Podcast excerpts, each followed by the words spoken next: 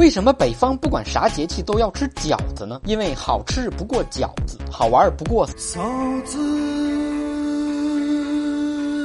冬至饺子，夏至面。冬至不端饺子碗，冻掉耳朵没人管。过什么节都要吃饺子，即使是过圣诞节。古语有云嘛，圣诞不端饺子碗，生下耶稣没人管。别说是过节了，北方人治疗不孕不育都得靠吃饺子。七大妈包的饺子倍儿香。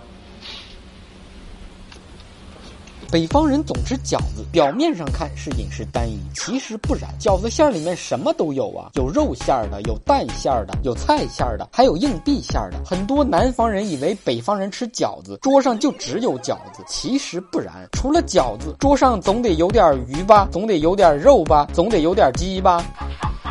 北方的冬天已经进入到了一年当中最冷的数九寒天。大冷天最困难的一件事儿就是早上起床出被窝，铁打的身体，吸铁石的床，感觉自己被封印在了床上。不过话说回来，我凭本事捂热的被窝，凭什么要出来？冬天开车点火前记得拍拍引擎盖，按几下喇叭。天气冷，有些小猫会趴在轮胎和车底取暖。刚才我下楼把看见的车挨个都拍了一遍，报警器哇啦哇啦响彻整个小区。我的车不拍也能看见有没有猫，因为我的单车视野好。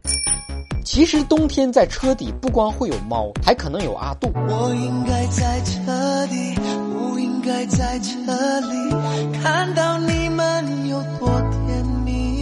一到冬天。跟妹子握个手，上床的时候脱个毛衣，都可能突然就被一阵噼里啪啦的静电给电到。尤其是关灯脱毛衣，感觉自己瞬间变成了小鞭炮，成了那不一样的烟火。是颜色不一样的烟火。